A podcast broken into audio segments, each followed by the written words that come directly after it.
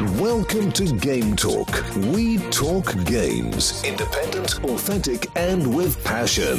Here is your host, Joey.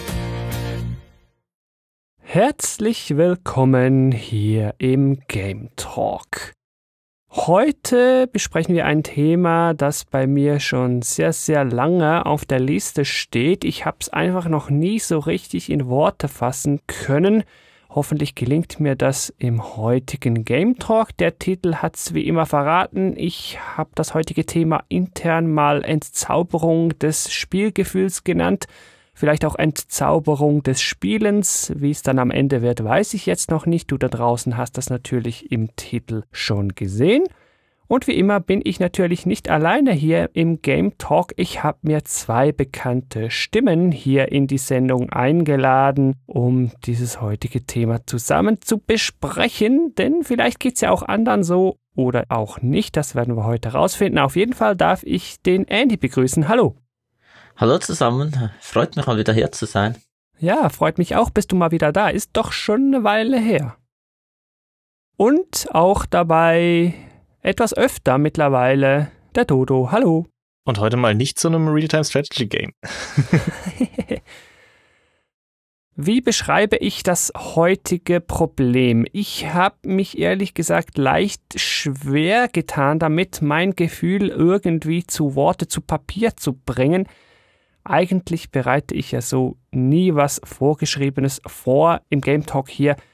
Diesmal werde ich es anders machen. Ich habe es nämlich mal so zusammengefasst und hoffe euch etwa vermitteln zu können, was ich denn genau meine. Also, früher konnte in einem Videospiel alles passieren. Plötzlich tauchte ein noch nie gesehenes Pokémon im Gras auf oder man fand einen bislang unbekannten Gegenstand in einem Rollenspiel.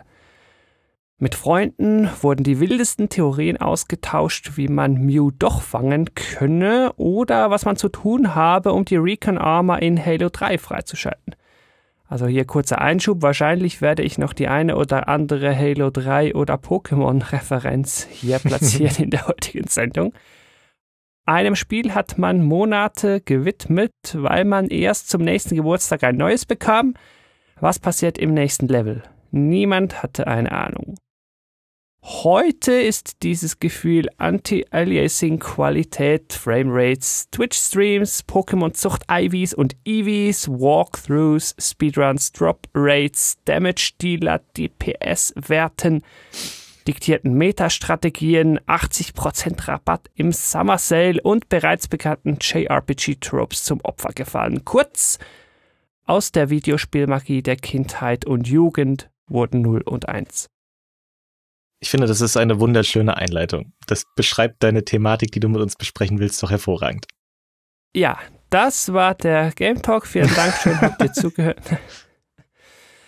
Ja, das freut mich doch, dass ich das Problem so transportieren konnte. Hoffentlich versteht jetzt auch jeder da draußen, was ich meine. Jetzt natürlich die Frage vorab an euch beide. Ihr kennt jetzt mein Problem. Kennt ihr dieses denn auch? Ich kenne das Problem natürlich, weil man vor allem älter geworden ist und erfahrener geworden ist. Jetzt nicht nur mit Videospielen, sondern um es mal einfach stumpf zu übertragen, früher konnte einen natürlich auch eine Flasche Ballantines begeistern, während es heute dann doch der Lagavulin oder Talisker sein sollte für mich. Ganz ähnlich habe ich das auch bei Videospielen. Also es hat sich eher die Messlatte verändert, aber ich kann immer noch sehr, sehr stark in Begeisterung und Verzauberung für ein Videospiel geraten. Nur ist es bei mir eben heute nicht mehr dieses Gefühl von damals, oh krass, Zelda jetzt auf dem N64 zum ersten Mal in 3D, oh mein Gott, das ist das beste Spiel aller Zeiten. Hm, spannend. Andy, wie sieht's da bei dir aus? Ja, vermutlich kenne ich es doch am wenigsten von uns allen. Und ich habe mir dann zu diesem Podcast dann etwas Gedanken darüber gemacht, in welcher Form ich es vielleicht doch kenne und vielleicht am ehesten ist es, dass man schwerer sich hypen lässt auf irgendein neues Spiel, das rauskommt, dass man religiös jede neue Info aufsaugt, die man mhm. finden kann dazu. Aber vielleicht ist das nicht ganz das Problem, was du beschreibst. Ja, es geht aber schon sehr stark da rein, weil das merke ich ja auch sehr stark. Wenn ich heute eine E3 verfolge, wenn sie denn jemals wieder stattfinden sollte, dann interessiere ich mich vielleicht doch für zwei oder drei Spiele und ja, da kommt eine neue Konsole, dann schaue ich mir die auch noch an und denke dann trotzdem so, hm, ja, Okay, wow. Also das Feuer ist, was Ankündigungen betrifft, zumindest bei mir schon auch mit raus und ich kann mir schon vorstellen, dass da ein Zusammenhang besteht. Es gibt so ein Spiel, das mir dann äh, schon noch in den Sinn gekommen ist, was da vielleicht zutreffen könnte, ist äh, Breath of the Wild. Da können wir dann vielleicht, wenn wir mehr in die Details gehen, das noch ausführlicher beschreiben. Oh ja, an ein paar Beispielen müssen wir uns auf jeden Fall noch langhangeln gleich. Ja, ja, klar. Jetzt, Andy, ich muss hier doch direkt noch die Frage einwenden. Du sagst, du spürst diese Entzauberung eher weniger. Jetzt muss man aber wissen, du bist selber deines Zeichens Speedrunner und Speedrunning ist doch die mitunter größte Entzauberung, die man einem Spiel überhaupt nur antun kann. Wie passt das unter einen Hut? Ich denke, du hast absolut recht. Äh, Speedruns sind die ultimative Entzauberung. Aber ich denke, ich habe eine Hintertür gefunden, um es zu umgehen, indem ich mich spezialisiert habe auf Rennspiele. Und dort, äh, naja, es ist nicht unbedingt vorgesehen, sagen wir, irgendwelche Glitches zu benutzen oder dass man das Spiel durchspielt, während nebenbei eine Stoppuhr läuft. Aber man geht doch vergleichsweise am wenigsten weit weg von dem, für was das Spiel vorgesehen ist. Und ich denke, deswegen tritt es bei mir weniger ein, weil es gibt auch einen Grund, warum ich nicht ähm, irgendwelche ähm, eher storylastigen Sachen speedrunne. Und darum möchte ich hier so eine ein Zitat bringen, das noch beliebt ist bei gewissen Speedrunnern. Speedrun the games you like, not the games you love. okay, ja gut, das macht dann schon irgendwie Sinn. Ja, den kannte ich noch nicht. Aber ich dachte eigentlich so, dass man beim Speedrun ja quasi noch eine ganz neue Tür aufmacht für den Zauber eines Spiels. Ich meine, als ich meinen ersten Mario 64 Speedrun gesehen habe, wie die Leute da durchgerannt sind, da dachte ich, was ist hier denn los? Ist das noch das Mario, was ich früher gespielt habe? Leute? Das gibt es definitiv, aber ich denke, es hängt vom Spiel ab. Wenn es genug Komplexität besitzt, dass sich so eine neue Ebene erschließt. Das ist nicht etwas, das man wahrscheinlich sagen kann von jedem beliebigen Spiel. Aber ich glaube, das überträgt sich dann halt von mir als Zuschauer. Ich kann leider keinen einzigen coolen Speedrun vorweisen. Aber wenn ich mir vorstelle, ich würde das erste Mal irgendwie diesen komischen Frame-Perfect Röhrenskip in Mario auf dem NES schaffen, da würde ich mich wahrscheinlich mehr verzaubert fühlen als von manch anderen äh, Ereignissen in ja. Videogames. Ich glaube, wir werden dann sicher noch besprechen müssen, ja, wie schlimm das denn überhaupt ist, wenn nun mal ein Spiel entzaubert worden ist oder eben auch nicht. Ich glaube, eine Größe, die beeinflusst, wie sehr ein Spiel oder eben das Spielen jetzt entzaubert sein könnte, ist für mich das Wissen dahinter. Je mehr ich über Spiele weiß, umso entzauberter sind sie. Eigentlich ja total selbstverständlich. Also wenn ich mal weiß, was genau passiert im Hintergrund, dass dann Mew genau da auf dem Grasfleck auftaucht, nachdem ich zuerst drei Dinge dem Guide entlang getan habe, ja, dann ist halt eben der Zauber weg und es ist nicht mehr einfach, oh wow, Mew ist erschienen, wieso auch immer, egal, es ist da, wow. Ja, das habe ich so teils, teils. Also wenn wir jetzt drauf eingehen, man weiß schon alles, was passiert und das Spiel ist 100% durchanalysiert, da fällt mir natürlich mein kleiner Rückfall mit WoW Classic vor einiger Zeit ein. Und natürlich weiß man heutzutage, wie man so ein Raid zu spielen hat und was das Best-in-Slot-Gear ist, aber ich hatte trotzdem irgendwie eine in MMOs für mich zuvor nie so richtig dagewesene Begeisterung, auf einmal mit meinen 39 Guildmates da irgendwie durchzurushen und mir das beste Gear zu holen und den Boss perfekt zu tanken dann.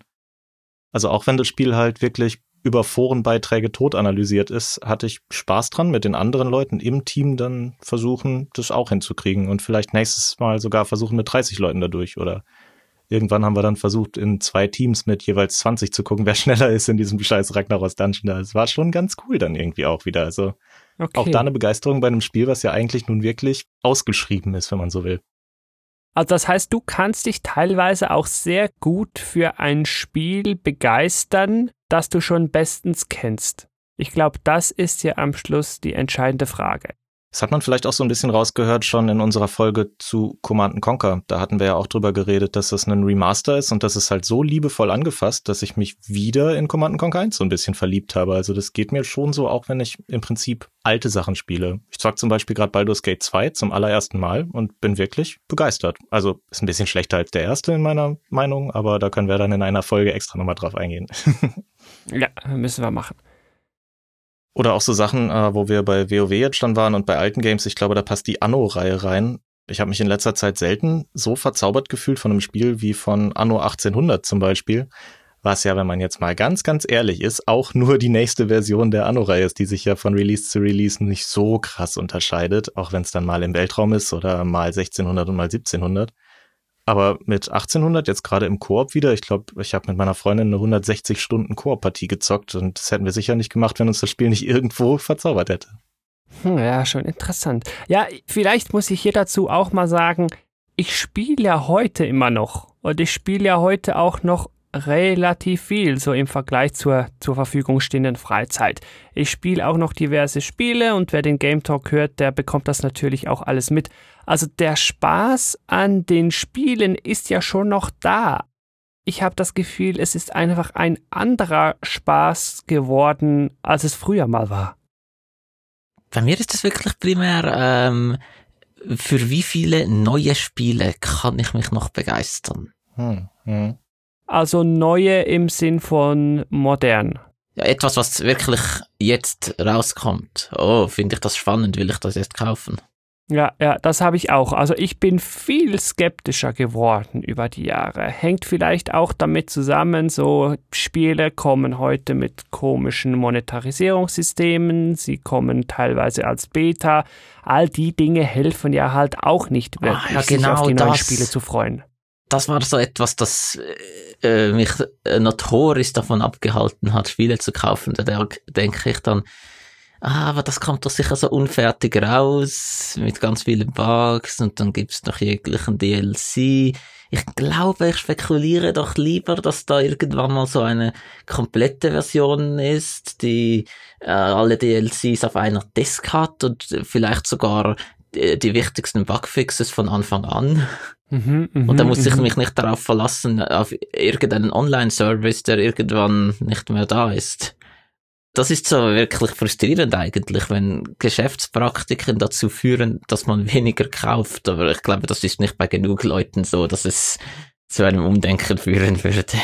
Ja, ja, ist natürlich auch eine Gewöhnungssache. Wenn du dich irgendwann dran gewöhnt hast, den ersten oder zweiten Patch sowieso mit abzuwarten und dass ein Spiel zu Beginn halt noch ein bisschen problematisch laufen wird, ja, dann haben dann die Hersteller eigentlich auch keine Gründe, das irgendwie zu ändern. Und immerhin patchen sie es ja heute noch. In 20 Jahren gibt es vielleicht gar keine Patchen. Ja, doch, müssen sie ja schon, weil Games as a Service und so. Ah, da sind wir wieder eigentlich wie bei der früheren Methode. Du hast die eine Cartridge und bei der muss es halt stimmen. Aber ich glaube, vor diesem ganzen, ja, dieses, es ist neu, ich muss es haben, dieses ähm, Hype-Phänomen, was ihr gerade ansprecht, mit den Neuerscheinungen, auf die man sich irgendwie freut, das hatte ich früher aber auch gar nicht so krass. Also klar war da mal was, was man irgendwie in der Spielezeitung gesehen hat oder wo einen die Freunde drauf heiß gemacht haben, von wegen, oh, wenn das neue Tekken kommt, dann müssen wir das alle spielen, so nach dem Motto. Aber ich habe auch damals schon recht viel Sachen auf meinen alten Systemen dann noch gespielt. Also ich weiß, dass äh, es einen Gebrauchtwarenladen in unserer Stadt gab, wo ich viele PS1-Spiele noch gekauft habe, als schon die PS3 angekündigt war. Oh, dann warst du also früher ein Rückwärtsspieler. Bei mir kam das ja sehr, sehr spät. Ich lese mich wirklich noch mitreißen von neuen Erscheinungen. Also bis eigentlich maximal siebte Gen. Und danach habe ich einfach gemerkt, vielleicht oh, die schöne neue Spielewelt gefällt mir nicht mehr so. ich glaube, ich habe mich früher relativ wenig von Neuankündigungen mitreißen lassen, weil ich schlicht einfach nicht gewusst habe, dass es eine Neuankündigung gab hier und da habe ich mir mal so ein Spielemagazin gekauft, also so richtig so das Papier zum Blättern am Kiosk, aber das Zeug war ja so teuer und heute ist es immer noch unglaublich teuer, dass das mega selten vorkam. YouTube gab es noch nicht. Twitter gab es noch nicht, also wie hätte ich denn eigentlich sonst rausfinden sollen, dass da was Neues kommt? Entsprechend konnte ich mich auf sehr vieles auch nicht freuen, bis es dann im Regal stand, ja, und dann war es natürlich die Packung, die entschieden hat. Genau. Ah, bei mir war das äh, so mit den Magazinen. Ich habe da jeweils die Endzone, wenn die noch jemand kennt, habe ich gekauft und da wurde natürlich entgegengefiebert dann äh, diesem ominösen Zelda Gaiden, das später zu Majora's Mask wurde. Das ist vielleicht so meine früheste Erinnerung auf einen Hype-Release. Mhm.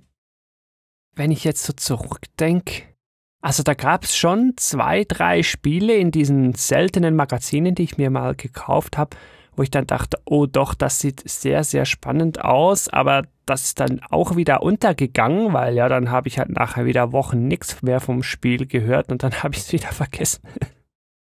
Ja, das könnte aber auch so ein bisschen mit der Gesamtsituation des Jüngerseins und vor allem des weniger Geldhabens zusammenhängen.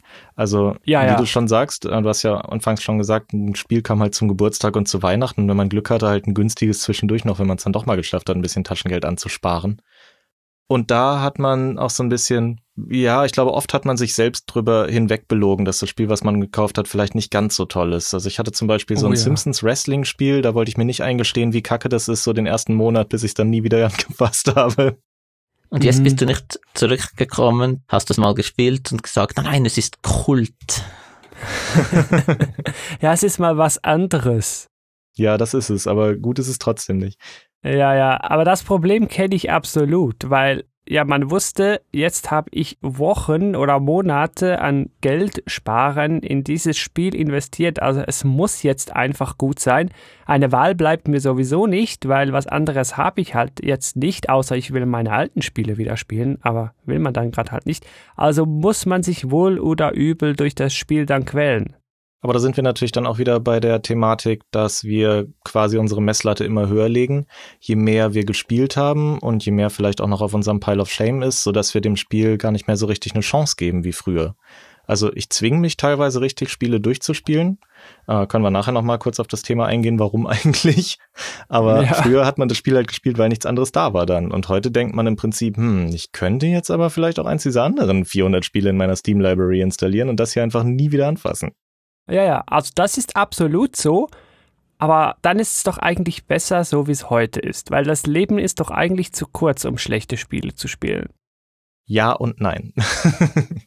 ich finde ja auch aus, aus schlechten Spielen kann man für das Gesamthobby Videogames viel lernen. Und wenn es nur ist, sich gemeinsam darüber das Maul zu zerreißen. In einem Podcast zum Beispiel.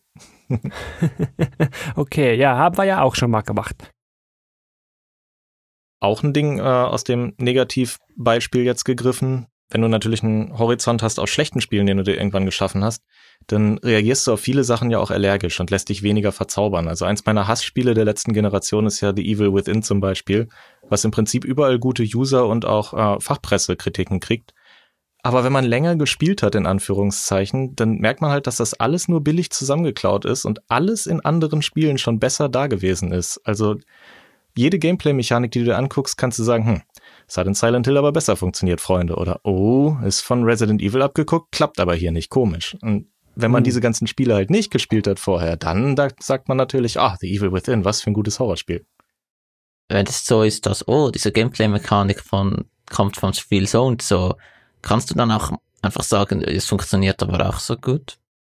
Ja, es funktioniert halt mittelmäßig und wenn ich jetzt halt keinen Vergleichshorizont hätte, dann würde ich wahrscheinlich sagen, wow, cooles Spiel und würde mich mehr verzaubern lassen davon. Also Ja, aber da steht man sich auch oft selbst auf den Füßen, denke ich. Wenn es jetzt objektiv betrachtet genau gleich gut funktioniert wie beim Vorbild, musst du schlecht finden, einfach aus Prinzip. Mm. Ich glaube, wenn man sich lange genug reinsteigert, dann bestimmt. Also man hat ja dann irgendwann auch eine Abneigung gegen das Spiel. Aber generell ist ja nicht alles, was man aus einem anderen Genre nimmt, gleich schlecht und gleich kopiert. Ich meine, sonst könntest du ja gleich sagen, ich spiele keine Shooter, weil die sind ja alle nur Doom-Klone oder ich spiele kein Metroidvania mehr, weil es gibt ja Metroid und das kann ich auch einfach spielen stattdessen.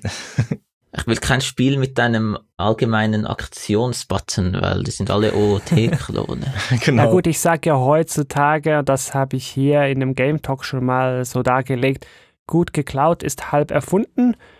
Und ich bin eigentlich manchmal glücklicher drüber, wenn sie es einfach gut zusammengeklaut haben und ja, dann ist es halt eben gut, als wenn sie irgendwas probieren, was dann nicht funktioniert. Also ich spiele gerade Ghost of Tsushima und das ist auch eigentlich nur zusammengeklautes Open-World-Spiel in einem noch nicht so ausgelutschten Setting, funktioniert aber sehr gut.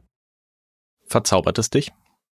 Nein, das nicht weil da habe ich schon viel zu viel wieder hier Map auf der Open World, wo mir alles schon eingezeichnet ist mit drei Komfortfeatures und Wind, der mir den Weg weist und Schnellreisen und hier die Mission ist schon auf der Map eingezeichnet. Ich weiß schon, was mich da erwarten wird und so. Also Verzauberung erlebe ich da eigentlich nicht, weil es bis jetzt nicht so das Entdecken ist erstaunlich wenig Teil dieses Open-World-Spiels. Klar, ich muss, äh, schwierig zu sagen, es gibt da eine Quest und da muss ich wieder einem Vögelchen hinterher und so. Die Ubisoft-Formel ist ja schon da, aber ich kenne die Ubisoft-Formel schon, deshalb verzaubert es mich nicht. Hm, was war denn das letzte Spiel, was euch beiden verzaubert hat? Also wir können von mir aus auch die Frage ein bisschen weiter aufmachen und sagen, das letzte aktuelle Spiel und vielleicht auch das letzte nachgeholte Spiel? Bei mir ist es nicht so ein altes Spiel, äh, ist vergleichsweise neu, aber äh, ich bin gerade äh, sehr intensiv immer mit Octopath Traveler beschäftigt. Ah, cool. Also findet im Prinzip nichts Neues, ist aber wie wenn jetzt ein JRPG rauskommen würde, das wie auf dem SNES e aussieht. Ja, ja. Ich liebe es, diese kleinen Details zu sehen, wo man weiß, ah ja, das hätte es so damals nicht gegeben und es ist gut, dass es mhm. anders ist. Also irgendwie, ja, sie trauen sich ein bisschen mehr mit dem Plot, als, als sie es damals gemacht hätten. Und es hat einfach gewisse so Komfortfeatures, um die ich mhm. froh bin. Mhm. Wäre eigentlich ein gutes Spiel für eine ganze Episode. äh, würdest du denn sagen, die Verzauberung kommt aber auch ein bisschen daher, dass ja der Look so neu war? Die hatten ja diesen, für alle, die es jetzt von den Zuhörern noch nicht gespielt haben, die hatten ja diesen Look, was so ein bisschen aussieht wie so ein 3D-Buch von damals, wo du so eine Seite aufschlägst und dann kommt so, ja, fast wie Origami so die Seite hochgefaltet und damit hatten sie ganz viele künstlerische Aspekte dann und trotzdem alles in so einem 16-Bit-Look gehalten. Und das war für mich durchaus ungesehen. Also das hat mit Sicherheit zu meiner Begeisterung für das Spiel auch beigetragen anfangs. Ich finde das optisch wirklich gut, aber ich weiß nicht, ob ich, wie, wie lange ich, es gedauert hat, bis ich den Look gar nicht so primär wahrgenommen habe. Es ist einfach so dieses Konzept, dass, oh, ich kann wieder ein neues JRPG spielen, ohne dass ich ein altes entdecken musste und zu einem übertriebenen Preis irgendeine Cartridge auftreiben musste. Hm, ja, ich glaube halt, dass dieses kleine Fünkchen was Neues haben für mich irgendwie, auch wenn ich es mir manchmal nicht eingestehen will, noch eine Rolle spielt. Denn mir ist zum Beispiel in meiner Suche nach Beispielen noch Darkest Dungeon aufgefallen. Und ich weiß nicht, ob mich das so gekriegt hätte, wenn das in einem, weiß ich nicht, 0815 Pixel Style gewesen wäre und eben nicht in diesem Holzschnitt-Stil, dieses alles in düstere Farben gehüllt, alles verhangen, alles so ein bisschen in die Richtung Cthulhu Madness Setting gezogen, aber irgendwie halt alles auf seine eigene Weise. Definitiv nicht wunderschön, äh, fast im Gegenteil. Man könnte gar behaupten, Darkest Dungeon ist ein hässliches Spiel, aber es passt für mich halt irgendwie und es war so neu. Und ich glaube, deswegen habe ich mich da auch so reingefuchst dann erstmal und vielleicht brauche ich so einen Funken von was Neuem, um bei der Stange zu bleiben und dann kann ich mich mit dem, was es macht, wie alle anderen Spiele in Anführungszeichen vielleicht irgendwie besser anfreunden in dem Moment. Und bei alten Sachen, ich denke, da sieht man wirklich, was sind die Klassiker und warum sie aus gutem Grund die Klassiker sind. Wenn jemand, der sie nie gespielt hat und Jahrzehnte später sie zum ersten Mal macht und dann sich verzaubern lässt, das, das habe ich, ich, mir fällt es gerade kein Beispiel ein für so ein Spiel. Ich habe das aber zum Teil bei Filmen erlebt, die ich nicht quasi damals geschaut habe. Stimmt, bei Filmen geht einem das natürlich so, da holt man viel mehr Zeug nach irgendwie von damals, ja. Und dann merkt man so richtig, ah, es, es gibt einen Grund, warum die so, ja. Okay, ich glaube, Filme altern auch besser. Das ist jetzt eine ganz steile Behauptung, wo wahrscheinlich viele Filmfans draußen dann sagen, oh nee, aber die Box will ich gar nicht aufmachen an der Stelle. Ja, aber es ist schon so, dass auch verschiedene Systeme verschieden gut altern. Also ich oh, kann ja. mich heute schwerer mit einem PlayStation 1 Spiel anfreunden. Da würde mir jetzt das letzte, was mich richtig umgehauen hat, was ich nachgeholt habe, gar nicht einfallen. Und auf dem Super Nintendo habe ich innerhalb der letzten zwei Jahre zum Beispiel zum ersten Mal Front Mission gespielt und das hat bei mir einfach alle Checkboxen angekreuzt. So ein Turn-Based Tactical Game in einem coolen Near Sci-Fi Setting mit customizable Max und da hat einfach alles gestimmt für mich. Und hm. Das Spiel hätte ich damals geil gefunden und das hat mich heute noch genauso gekriegt, als hätte ich das damals auf dem Super Nintendo gespielt, als es aktuell war, glaube ich. Zum Teil ist das auch subjektiv, wirklich, und kommt darauf an, irgendwie, was hat man damals gespielt, oder irgendwie, wie verhält es sich im, im, im Verhältnis zu jetzt? PS1-Spiele haben so das Problem, dass der Grafikstil, der häufig angestrebt wurde damals, äh, altert schlecht, bei solch, zum Beispiel bei solchen Sachen, die eher realistisch sein wollten. Und dann halt, ja, die Crash Games, die altern deswegen einfach besser rein grafisch als Metal Gear Solid. Hm, ja, stimmt. Ich habe jetzt parallel immer überlegt, hey, was waren denn bei dir die letzten Spiele, die dich irgendwie verzaubert haben? Und es ist traurig, ich meine, es ist schon recht lange her. Also das war 2004, 5 und 7. Das waren aber dafür auch gleich so meine drei großen Zauberspiele, um das mal so zu nennen. Das war Schlacht um Mittelerde 1, also Battle for Middle-earth. da gibt es einen Game Talk dazu natürlich. Dann Guild Wars, da gibt es natürlich auch einen Game Talk dazu. Und dann Halo 3, dazu gibt es mindestens zwei Game Talks. Oh nein, so lange Seitdem her. hast du dich nicht mehr verzaubern lassen. Kein Wunder, dass du diese Folge machen wolltest. Ja, wie gesagt, es soll nicht heißen, dass ich seither nicht mehr gerne Videospiele spiele. Oh mein Gott, nein, sonst wäre ich heute nicht hier. Dann würde ich irgendeinen anderen Podcast machen. Aber Spiele, die mich so richtig reingezogen haben, wo ich nicht wusste, hey, wie funktioniert das? Was passiert jetzt hier noch? Das will ich jetzt rausfinden und eigentlich auch so einen Suchtfaktor ausgelöst haben, habe ich seither so stark nicht mehr erlebt, muss ich wohl sagen, ja. Ich würde ja jetzt das gleiche Zitat bringen, wie ich immer bringe, wenn jemand sagt, er kann mit Videospielen generell nichts anfangen, dann hast du einfach die falschen Spiele gespielt bislang. Würde ich nicht sagen. Ich meine, ich habe so viele gute Spiele gespielt, die ich auch wirklich gut finde. Aber bei mir gibt es noch einen Unterschied zwischen das Spiel ist gut und da hat mich ein Zauber reingezogen. Das ist für mich nicht die gleiche Ebene. Das verstehe ich total, ja. Und das hängt wahrscheinlich auch nicht nur vom Spiel ab.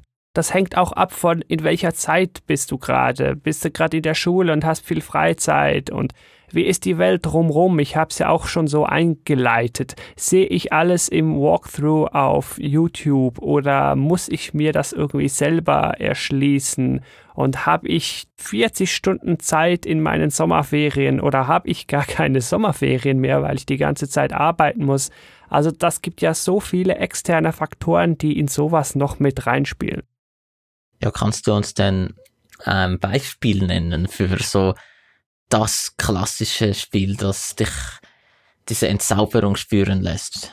Mhm. Hast du zum Beispiel eins gespielt, das wir beide richtig gut finden, sodass wir da mal so ein bisschen dran langlaufen können? Meine Zauberspiele, die ich sonst noch so auf der Liste hätte, vielleicht hast du davon ja was gespielt.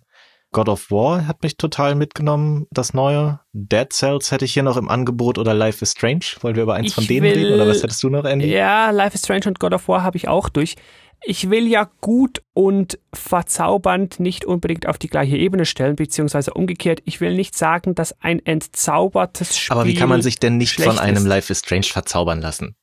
Halo 3 ist zum Beispiel heute für mich recht entzaubert. Es macht mir aber immer noch sehr viel Spaß. Gut, bei einem Life is Strange muss ich jetzt beim weiteren drüber nachdenken schon sagen, ja, okay, zugegeben, Life is Strange 1 kommt der Sache sehr nahe. Der Suchtfaktor fällt noch, aber dass ich weiß nicht, was passiert und dass es zieht mich schon irgendwie zumindest emotional rein, das ist da doch ganz klar vorhanden. Das muss ich schon sagen, ja. Aha. und wie gesagt, es ist ein sehr gutes Spiel und es gibt sehr gute Spiele, die mich nicht verzaubert haben. Ein weiteres, das du genannt hast, God of War. Also wir reden jetzt vom, ich nenne es jetzt mal Reboot auf der PlayStation 4. 2018er, glaube ich, ne? Das ist auch ein sehr gutes Spiel, das mich gut unterhalten hat und da hatte ich Spaß damit und es sieht hübsch aus und die Gameplay-Mechanik geht gut und alles. Also auf dem Papier grandios und es ist auch ein gutes Spiel, aber verzaubert hat es mich nicht. Und das geht, das geht für mich.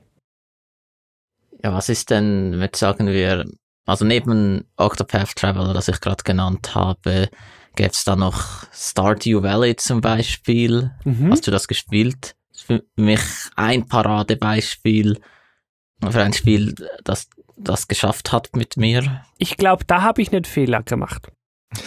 ich glaube, Stardew Valley, gibt's natürlich auch einen Game Talk zu, habe ich mir selber kaputt gemacht. Stardew Valley hätte Potenzial gehabt zu verzaubern, aber was habe ich Idiot gemacht in der Moderne? Ja, wie optimiere ich denn hier mal das Feld? Hm, Google. Und oh, wozu Oh ist denn eigentlich dieser Gegenstand? Google. Oder hm, was kann denn eigentlich daher Google? Und das ist ja eigentlich auch so ein bisschen ein Kapitalfehler und da muss ich mich ganz ehrlich ja wirklich auch an der eigenen Nase nehmen. Aber jetzt sind wir der Sache langsam auf der Spur, weil das ist etwas, das ich ganz bewusst bei Stardew Valley nicht gemacht habe. Ich wusste von Anfang an, ich darf nicht irgendwas in einer Wiki nachschauen gehen. Ja, ich glaube, das wäre besser gewesen, ja. Ich sehe eine große Marktlücke. Vielleicht sollten wir eine Spiel- und Spielverhaltenberatung für Vielspieler anbieten. Mhm. Dann hauen wir allen auf die Finger, die alles googeln wollen und dann nachher sagen, das hat mich ja gar nicht verzaubert. Aber vielleicht sollte ich mal eben das andere Beispiel erwähnen, das ich mir jetzt ausgedacht habe. Und das ist eben Breath of the Wild. Das, dass es mir nicht früher in den Sinn gekommen ist beim Podcast-Thema. Weil eigentlich ist das das, was ich immer wollte. So, ich als Kind, das Zelda-Fan ist. So dieses Traum-Zelda, von dem, äh, äh, dem wir immer gesprochen haben. Ah, so eine riesige, offene Welt und man kann überall hingehen und Sachen finden und äh, all, all die S- Sachen, die man findet, kann man als Waffe benutzen und äh, es ist eigentlich genau das, das man vielleicht auch als Teenager sich immer vorgestellt hat, so als Game Pitch für die Zelda-Serie. Und dann haben wir das bekommen, aber naja, ich fand es auch sehr gut, ich habe es viel gespielt, aber ich habe es nicht lieben können auf, auf so eine gleiche Art und Weise wie ein Stardew Valley. Ach, schade, weil ich dachte, jetzt kommst du genau mit dem Spiel um die Ecke, mit dem ich als so ziemlich einziger in meiner Bubble gar nicht warm werde. Denn Breath of the Wild habe ich, glaube ich, vier Stunden gespielt bislang und seitdem liegt es jetzt seit drei Stunden auf meinem Pile of Shame. Und das ist eins, mit dem ich überhaupt nicht warm werde Ja, vier und wo ich aber auch Stunden, glaube du? ich, ja genau. Also gerade mal so in den ersten Tempel. Ich bin da aufgehört, wo ich mit dem Gleiter runterstürze. Also du hast aufgehört im Prinzip dort, wo du vom Plateau weggehst. Einer der Ja, besten. Ep- Nun ja, das muss ich sagen, das ist für mich trotzdem einer der besten Momente in Gaming. Und das ist so gut gemacht. Ich würde sagen, es hat das beste Tutorial aller Zeiten. Ich verstehe auch durchaus, warum so viele Leute da Fans von sind und warum es sie verzaubert, aber das ist eben mein, ja, eigentlich ein Paradebeispiel, wie es mich überhaupt nicht abholen kann. Und ich unterstelle dem Spiel ja auch nicht, dass es schlecht ist oder so, aber das ist jetzt wieder der Punkt, wo ich sage, das ist einfach nichts für mich. Das kriegt mich in keiner einzigen meiner kleinen imaginären Checkboxen. Aber es ist gut, dass es das Spiel gibt für andere Leute, die sich davon dann wieder verzaubert fühlen.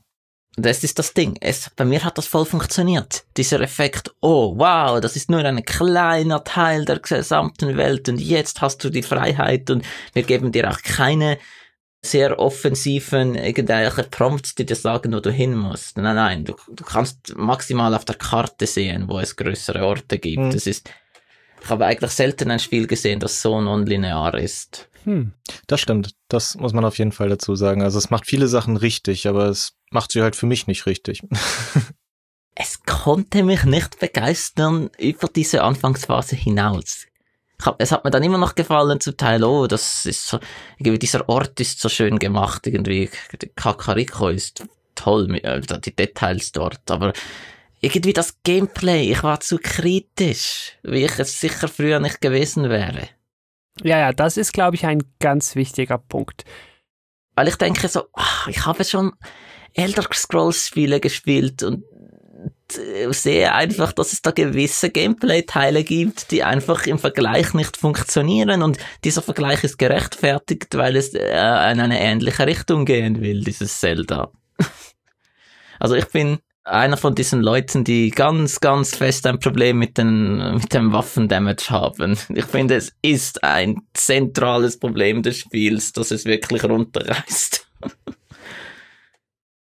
Ah, dann haben wir es ja lückenlos geschafft, ins nächste große Kapitel einzutauchen, warum uns Spiele eben auch manchmal nicht verzaubern, obwohl wir vielleicht objektiv betrachtet sagen, ja klar, ist ein gutes Spiel, ist nur nicht mein gutes Spiel. Ich glaube, ich muss da wieder klar trennen. Schlechtes Spiel und Spiel, das mich nicht verzaubert, sind für mich nicht das gleiche.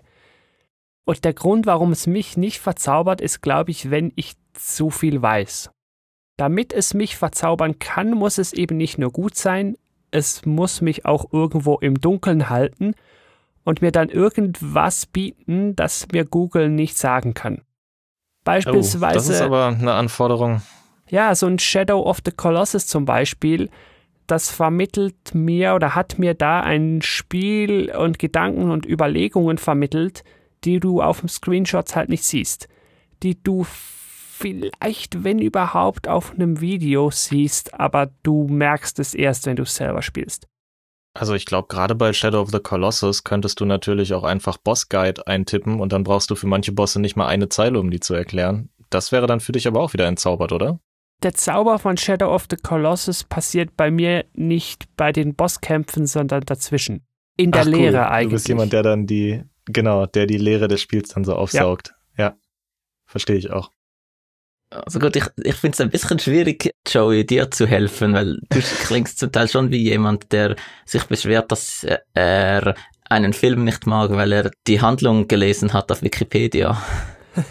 ja, also äh, vielleicht bin ich auch einfach so ein hoffnungsloser Fall. Das kann ja sein. Ich habe ja bis zu einem gewissen Grad auch schon resigniert und lebe jetzt einfach mit meinem kritischen, anti-hypigen Schicksal und ich hoffe, ich werde nicht eines Tages zu so einem grumpy alten Sack, der dann immer sagt, ja, das ist alles dumm, also früher war das alles besser.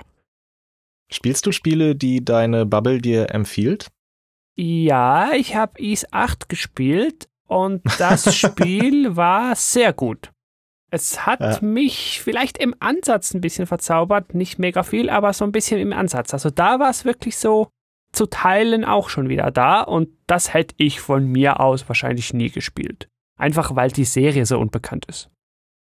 Ich glaube, darüber kommt bei mir nämlich ganz viel. Also das neue God of War zum Beispiel, auf das Beispiel muss ich jetzt leider nochmal zurück, das hätte ich mir halt niemals geholt, wenn nicht zwei oder drei meiner Freunde immer gesagt hätten, hol dir das mal, los, das wird dir gefallen. Du mochtest doch früher God of War. Und ich dachte so, ja, God of War war halt immer gut, aber nie fantastisch. Und das neue God of War ist halt einfach fantastisch. Das ist 10 von 10. Das ist an jeder Ecke poliert. Das fasst seine eigene Lore so gut auf und setzt sie trotzdem in ein neues Setting.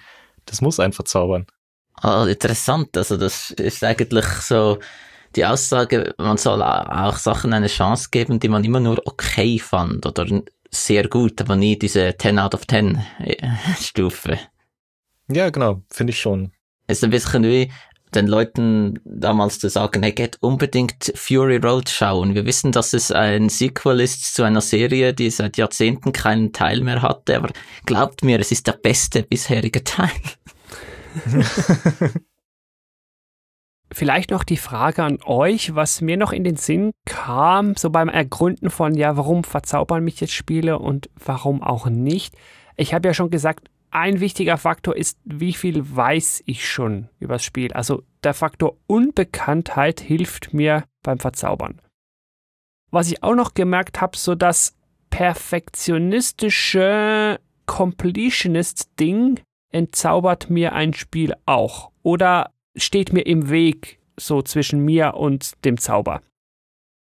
Hm, kommt auf das Spiel an. Ich kann durchaus auch Spaß dran haben, mir noch irgendwie Best-in-Slot-Waffen zu craften in einem Dark Souls, auch wenn es dann den zweiten oder dritten Durchlauf braucht. Aber in anderen Spielen wiederum, zum Beispiel die typischen Ubisoft-Dinger, äh, da setze ich mich mal, wenn ich irgendwie betrunken nach Hause komme, vielleicht noch zwei Stunden dran und befreie in Assassin's Creed 74 Gebiete und hole mir 300 Söldner und was. Aber dann spiele ich am nächsten Tag die Story durch, stell's in den Schrank und fasse es nie wieder an. Ja, ja. Weil ich überlege mir halt schon so, wenn ich einfach in Oblivion rumlaufe, und ich mache eine Truhe auf und finde da irgendeinen tollen Stab drin und dann finde ich den einfach toll, weil ich weiß ja auch nicht, dass der in drei Stunden völlig obsolet sein wird und ich da irgendwie was viel Besseres finde. und dass das Level-System im Hintergrund ja so funktioniert, dass Gegner und auch Gegenstände mit dir skalieren. Das heißt, du hast dir den tollen Stab schon kaputt gemacht, indem du ihn zu früh gefunden hast und so. Und du musst eben die ganze Zeit äh, leveln nach einer e-, exakten mathematischen Anleitung, so dass dieses Problem, dass die Gegner mit dir leveln, äh, minimiert wird. Aber ich glaube, das ist ja wieder was, wenn du das weißt, kannst du es dann nicht ignorieren? Also ich kann so ein Spiel dann gut spielen und sagen, okay, ich spiele es jetzt auf meine Weise. Zum Beispiel in Final Fantasy VIII hat ja ein furchtbar undurchdachtes, dummes Levelsystem, aber ich kann trotzdem meinen Spaß mit dem Spiel haben und es einfach auf meine Art spielen in meinem Pacing das fällt mir wirklich schwer. Also wenn ich selber mal was weiß, kann ich mich sehr schlecht selbst verarschen. Das ja. ist was, das bei mir irgendwie nicht gut funktioniert. Aber du hast schon recht, das ist eigentlich genau der Schlüssel. Also eigentlich müsste man völlig befreit, unbedarft an das rangehen und dann finde ich den Stab und in meiner Unwissenheit erfreue ich mich einfach dran und ich darf dann auch nicht den Drang verspüren, zu schauen, zu googeln, zu was auch immer, wer, was sind denn die drei besten Stäbe im ganzen Spiel, weil dann ist es dann schon wieder kaputt. Also ich muss die Fähigkeit haben, zufrieden zu sein im Wissen, Dinge nicht zu wissen. Oder am besten fehlt mir gleich der Drang, Dinge wissen zu wollen. Also so eine kindliche Unschuld wird mir halt einfach schon helfen. Ich glaube auch, aber da, wenn du dein Problem erkannt hast, kannst du dir doch selber helfen und weniger googeln. ich weiß nicht, ob ich noch zurück kann, weil man entwickelt sich ja irgendwie so als Person und man kann sich ja nicht einfach wieder in sein neunjähriges Selbst zurückverwandeln. Man hat ja zu viel erlebt und weiß zu viel und hat zu viele Erfahrungen, die man ja nicht einfach irgendwie auslöschen kann. Die blaue Pille. Ja, Interessanterweise, wenn ich jetzt zurückdenke an Octopath Traveler, da habe ich, während ich es gespielt habe, schon äh, immer ein wenig im Kopf gehabt, hm, was sind jetzt da so gute Zusammenstellungen meiner Party für diesen und diesen Bosskampf, weil das Spiel, das lässt einem ja schon ziemlich viele Varianten, wie man da äh, verschiedene Charakter nimmt und Nebenjobs und Items mhm. und so weiter und Skills, die man ausgerüstet hat und als ich dann das erste Mal äh, geschaut habe, was es da so gibt in Speedruns, ich habe mich sogar richtig gefreut, dass ich richtig lag bei meiner Vermutung, welcher Charakter der Beste ist. Also es ist Tressa. es hat mich gefreut, dass hey, ich habe einen guten Riecher gehabt. Ja, sowas finde ich auch immer cool. Oder was ich dann halt auch gerne mache, ähm, wie du es schon sagst, Chloe, ich gehe definitiv auch in so eine Richtung. Ich will dann irgendwie, wenn mich ein Spiel richtig begeistert, alles darüber wissen aber dann eben im New Game Plus oder im Endgame. Bei Octopath zum Beispiel habe ich dann Best in Slot Items gegoogelt, als ich vor diesem, ja, wo die Story eigentlich schon durch ist. Da gibt's nochmal so ein extra obendrauf Dungeon irgendwann, für den man nochmal 15 Level grinden sollte vorher. Und da habe ich dann natürlich geguckt, okay, dann kann ich mir vielleicht 5 Level sparen, wenn ich mir jetzt das beste Schwert noch irgendwo hole. Also in so einem Moment mache ich das dann ganz gern. Ja, vielleicht können wir damit mal überleiten zum Kapitel, das ich jetzt einfach mal nenne, ja gut, Spiele verzaubern vielleicht nicht immer, aber warum das trotzdem nicht schlimm ist oder warum Spiele eben trotzdem gut sein können, warum sie trotzdem Spaß machen können. Ich meine, Spaß kann man in einem Spiel ja auf verschiedenen Ebenen haben. Eben das eine und für mich das stärkste ist dieses Wow-Verzaubern-Ding, ne, von dem wir jetzt immer irgendwie zu reden versucht haben. Aber ein Spiel kann ja auch rein mechanisch zum Beispiel irgendwie Spaß machen vielleicht in einem simplen Plattformer, ja, ich spring da hoch, ja, ich habe den Sprung geschafft, ah, tolles Gefühl, Spaß, so, auf einer ganz simplen Ebene. Oder vielleicht sogar so weit, dass das gleiche Spiel auf eine andere Art wieder Spaß macht. Ich denke da zum Beispiel an Brettspiele. Ich meine, wie viele Runden habe ich Siedler von Katan gespielt? Und könnte man auch sagen, ja, ist immer das gleiche, ist immer relativ stumpf und ich will das auch nicht auf irgendwelchen Boardgame Geek Foren verteidigen müssen. Es hat nämlich definitiv seine Fehler, aber es macht mir Spaß. Und ich glaube, wenn man mal ein Spiel entzaubert hat und eben die Mechanik versteht, oder es vielleicht entzaubert hat, weil man die Mechanik versteht, mhm. können sich da auch neue Türen öffnen, die Spaß machen können. Stichwort Zum Beispiel Speedruns. Speedruns, genau. Oder auch E-Sport ist auch so eine Sache. Ich weiß da alles über jede Einheit, die da rumwuselt, aber es macht mir jetzt halt auf einer taktischen Ebene anders Spaß. Oder beispielsweise in einem Bravely Default, ja, die Story, hm, naja, hm, hm, und alles ein bisschen JRPG-Trope. Aber ich habe jetzt die Mechanik so verstanden, dass ich rausgefunden habe, hey, ich kann hier das quasi hacken, indem ich meine Party selber vergifte und dann hier die Fähigkeit ausnutze und am Schluss mega viel Züge habe und dann habe ich halt Spaß daran, das Spiel überlistet zu haben. Es ist total entzaubert, aber genau das macht wieder auf eine eigene Art Spaß. Das kann es ja alles auch geben und das ist ja auch okay.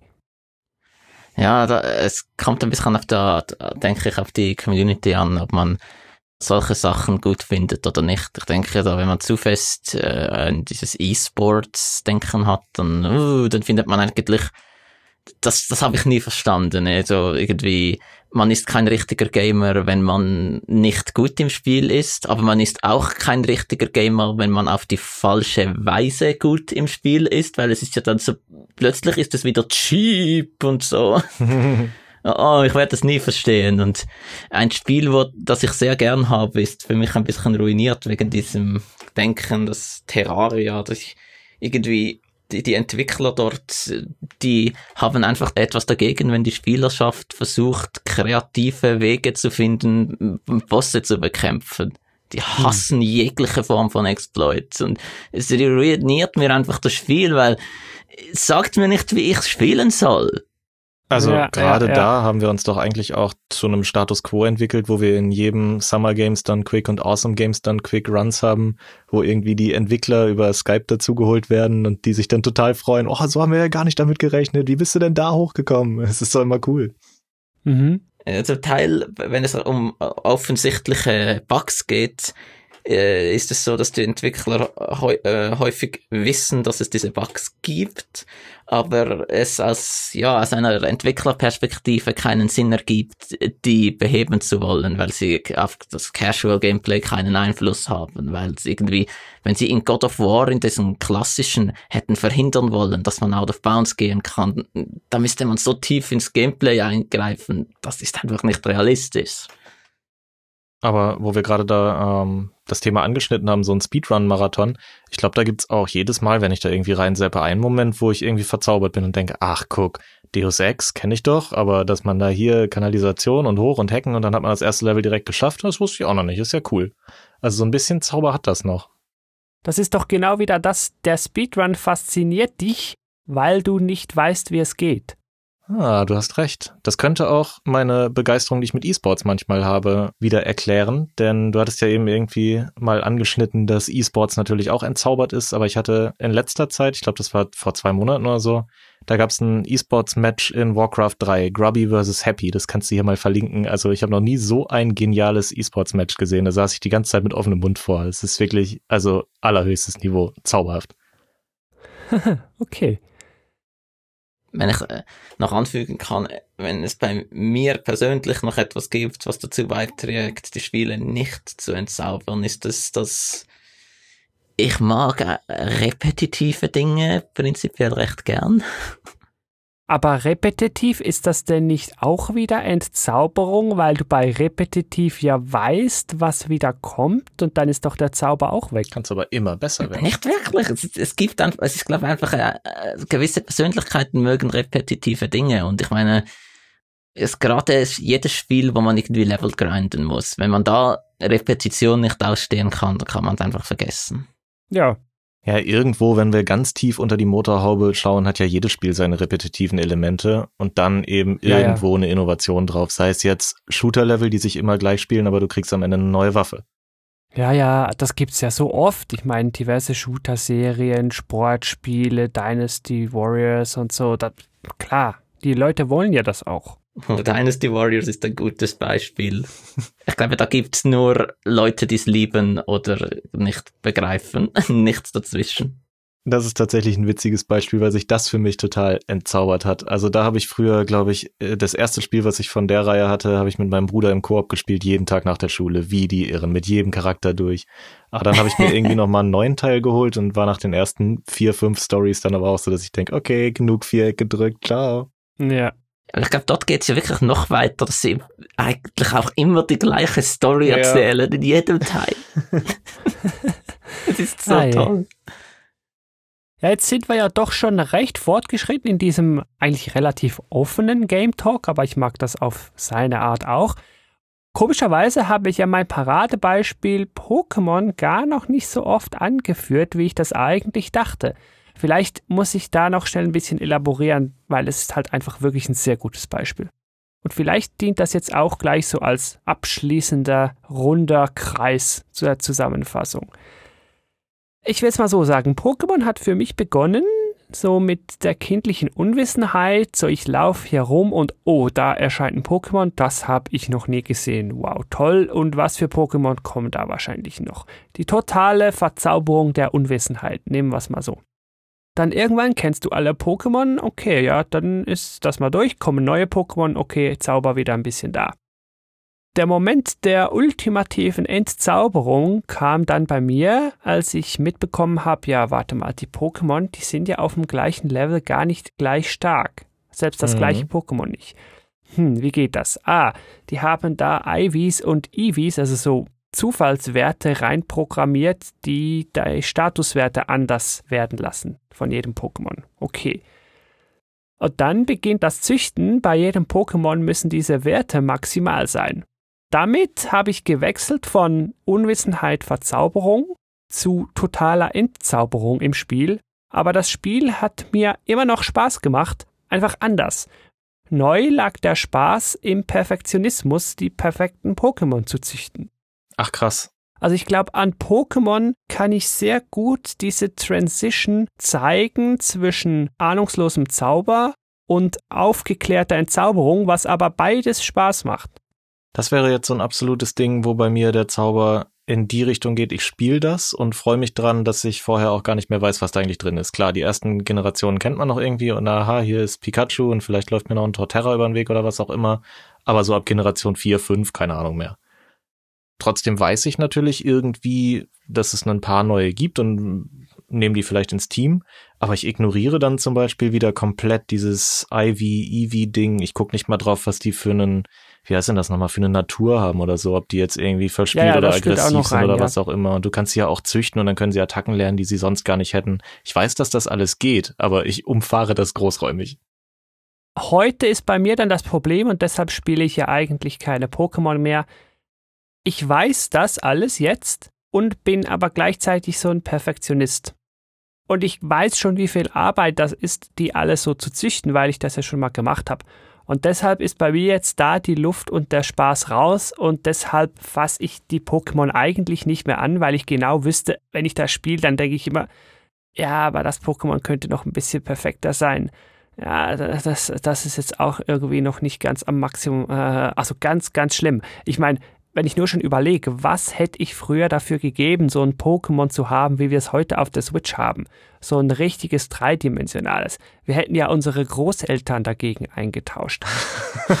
Aber heute ist es irgendwie so, ja, okay, ja, sieht schon irgendwie schöner aus. Da hätte ich früher viel Spaß dran gehabt. Aber, oh, bis ich da mein perfektes Team wieder zusammengezüchtet habe. Oh nee, das lasse Krass, dann, also Pokémon, das ist für mich genau wie irgendwie Smash Bros. in der Hinsicht, wie du es siehst, dass ich interessiere mich nicht für diese Art von kompetitiven Gaming und wenn mir da irgendjemand sagen will, oh, du darfst nur Pokémon so und so benutzen oder mit Charakter so und so kämpfen, dann äh, sage ich einfach, nein, geh weg. ich mache, ja, was ich will. Das ist wahrscheinlich auch die einzige richtige Einstellung. Aber ich mag trotzdem die Pokémon nicht. Also die aktuelle Generation ist, glaube die einzige, die ich gar nicht mehr gekauft habe. Es ist also irgendwann weggegangen, wo ich gehe, ich kaufe es mir nicht mehr auf Release. Und die habe ich einfach gar nicht mehr, weil für mich, die Serie ist gestorben für mich. Ich, ich finde, die müssen irgendwie sich neu erfinden. Die funktionieren einfach gar nicht mehr, die Spiele für mich. Aber das ist ein Thema für sich jetzt. Ich hätte da ja vorher nicht mit gerechnet, dass wir uns so ja, so einen gemeinsamen Konsens finden tatsächlich oder dass wir überhaupt eine Lösung für das Problem finden. Aber ich glaube, es wird doch bei allen Spielen, die wir nennen, irgendwie klar, dass du, um uns zu verzaubern als Spielerschaft, entweder irgendwas richtig, richtig, richtig gut machen musst oder irgendwas richtig, richtig neu. ja. Oder den Spieler richtig, richtig im Dunkeln lassen musst. Hm. Aber ich glaube, daraus machen wir doch jetzt ein schönes abschließendes Kapitel. Tipps und Tricks, how to, wie spielen wir künftig, damit uns Spiele eben weiterhin verzaubern? Oder besser gesagt, wie verhindern wir die Entzauberung des Spielgefühls künftig? Und ich glaube, ein Punkt, der mir jetzt wirklich klar wurde, ohne viel Wissen rangehen und das Spiel einfach reinziehen und nichts googeln. Vielleicht am Anfang mal eine Wertung, um zu wissen, gut, ist das Spiel denn vielleicht überhaupt gut? Nicht, dass ich so unwissend bin, dass ich einfach eine Gurke kaufe, die mir nie Spaß machen wird. Also ein gutes Spiel soll es ja irgendwie schon sein. Aber dann einfach ohne Wissen rangehen und dann eben auch nicht alles perfekt machen wollen. Man muss dann auch so locker sein können, dass man Dinge einfach mal gut sein lassen kann. Ja, hier habe ich jetzt halt nicht den Highscore im Level, egal. Ich würde sogar sagen, wir müssen das Ganze noch ein Level höher ziehen und so ein bisschen bei der Selbstreflexion anfangen und uns selbst fragen, was für eine Art Spieler sind wir denn überhaupt? Bin ich vielleicht jemand, der an einem Speedrun Spaß hat und der dadurch eine Verzauberung fühlt, dass er seinen eigenen Highscore um zwei Sekunden unterbietet? Oder bin ich der typische Trophäensammler? Muss ich in einem Dark Souls Platin haben? Oder bin ich vielleicht der Typ, der es einfach wegen der Story spielt und sich jede Waffenbeschreibung durchliest? Ja. Ich glaube, ganz wichtig kenne ist rauszufinden. Selbst. Ja, genau. Kenne dich selbst. Das ist ein gutes Schlusswort dafür, für das, was ich eigentlich sagen wollte. Ich weiß, dass ich Dark Souls nicht spielen muss, weil ich zu schlecht in Spielen bin und keine Frustrationstoleranz besitze. Ja, es ist wichtig zu wissen. Hm. Wird ja noch richtig deep hier hinten raus. Ich glaube, an dieser Stelle auch der Aufruf an die Hörerschaft da draußen. Das wäre doch ein sehr, sehr guter Punkt, um euch mal hier einzuklinken. Es gibt die Kommentarfunktion, es gibt E-Mail, es gibt Facebook-Kommentare, es gibt Twitter. Also man kann uns hier auf diversesten Kanälen erreichen. Sagt uns doch mal, was euch denn an Spielen verzaubert und was mich ja viel mehr noch interessieren würde. Habt ihr auch noch Tipps für uns oder dann für den Rest der Hörerschaft? Ja, was soll man denn tun, damit das Spielgefühl nicht entzaubert wird? Also wie bekommen wir den kindlichen Glanz in unseren Augen zurück? Wie werden wir uns wieder auf das unbekannte Pokémon im Grase freuen? Wenn ihr da eine Idee habt, bitte lasst es mich wissen. gametalk.fm slash Kontakt wäre da eine gute Anlaufstelle. Da könnt ihr Joey auch bombardieren mit Spieletipps und dann einfach nur so drei, vier Sätze dazu schreiben und keine Metakritik und er darf es nicht googeln und muss es dann trotzdem spielen. Ja, also ich erwarte von Joey, dass er jetzt nach diesem Podcast äh, ein Spiel spielt, das er nie gespielt hat. Und dann, wenn er es geschafft hat, sich wirklich verzaubern zu lassen von einem, dass er das vielleicht in einer nächsten Episode auch wieder bringt. Vielleicht kann ich das ja. Ich habe ja gerade dieses Ghost of Tsushima angefangen und das muss ich jetzt vielleicht einfach mal so spielen. So richtig, ich nehme es, wie es kommt und so let it go. Also ich muss nicht das krasseste Schwert haben, ich muss meine Rüstung jetzt nicht schon aufgelevelt haben, ich muss nicht alle Fähigkeiten unlocked haben und ich muss nicht jedem Vögelchen nachrennen, das mir irgendeine Truhe zeigen will. Mhm nee, ich laufe jetzt einfach durch und spiele das so, wie es sich präsentiert. Das könnte ich echt mal probieren. Wenn man es mit etwas weniger Zeitaufwand dasselbe erreichen will, e-, eben irgendwelche Filme schauen, die man nie gesehen hat, das kann auch funktionieren und dasselbe zu erzeugen, zu, zu zeigen, es, es funktioniert immer noch. Ja, bei Filmen auf jeden Fall. Also da zum Beispiel mein Tipp einfach irgendwie das Genre rausfinden, auf das man Bock hat und dann irgendeine so Top 100 Liste nehmen und die ersten 10 sind wahrscheinlich durchgekaut, aber so die Plätze 20 bis 30, da sind meist richtig gute Perlen versteckt, die man wahrscheinlich noch nicht gesehen hatte. Ja, wenn das doch nicht ein zusammengefasstes Schlusswort war, dann weiß ich auch nicht. Entsprechend mache ich hier gerne mal den Deckel drauf auf diesen, ich darf schon sagen, anderen Game Talk, also etwas offener, vielleicht auch assortierter freier. Hm? Würde mich natürlich auch interessieren, wie das bei euch da draußen angekommen ist. So ein Everything Goes irgendwie im entferntesten Sinne. Ich fand es eigentlich mal ganz spannend und ich glaube, ich werde da auch gleich beim Schnitt noch so zwei, drei interessante Gedanken rausziehen, wieder, die ich noch nachverfolgen muss. Ja, dann bedanke ich mich an der Stelle auf jeden Fall für die Einladung zu diesem Selbsthilfe-Ergründungstalk. Kann mich nur anschließen.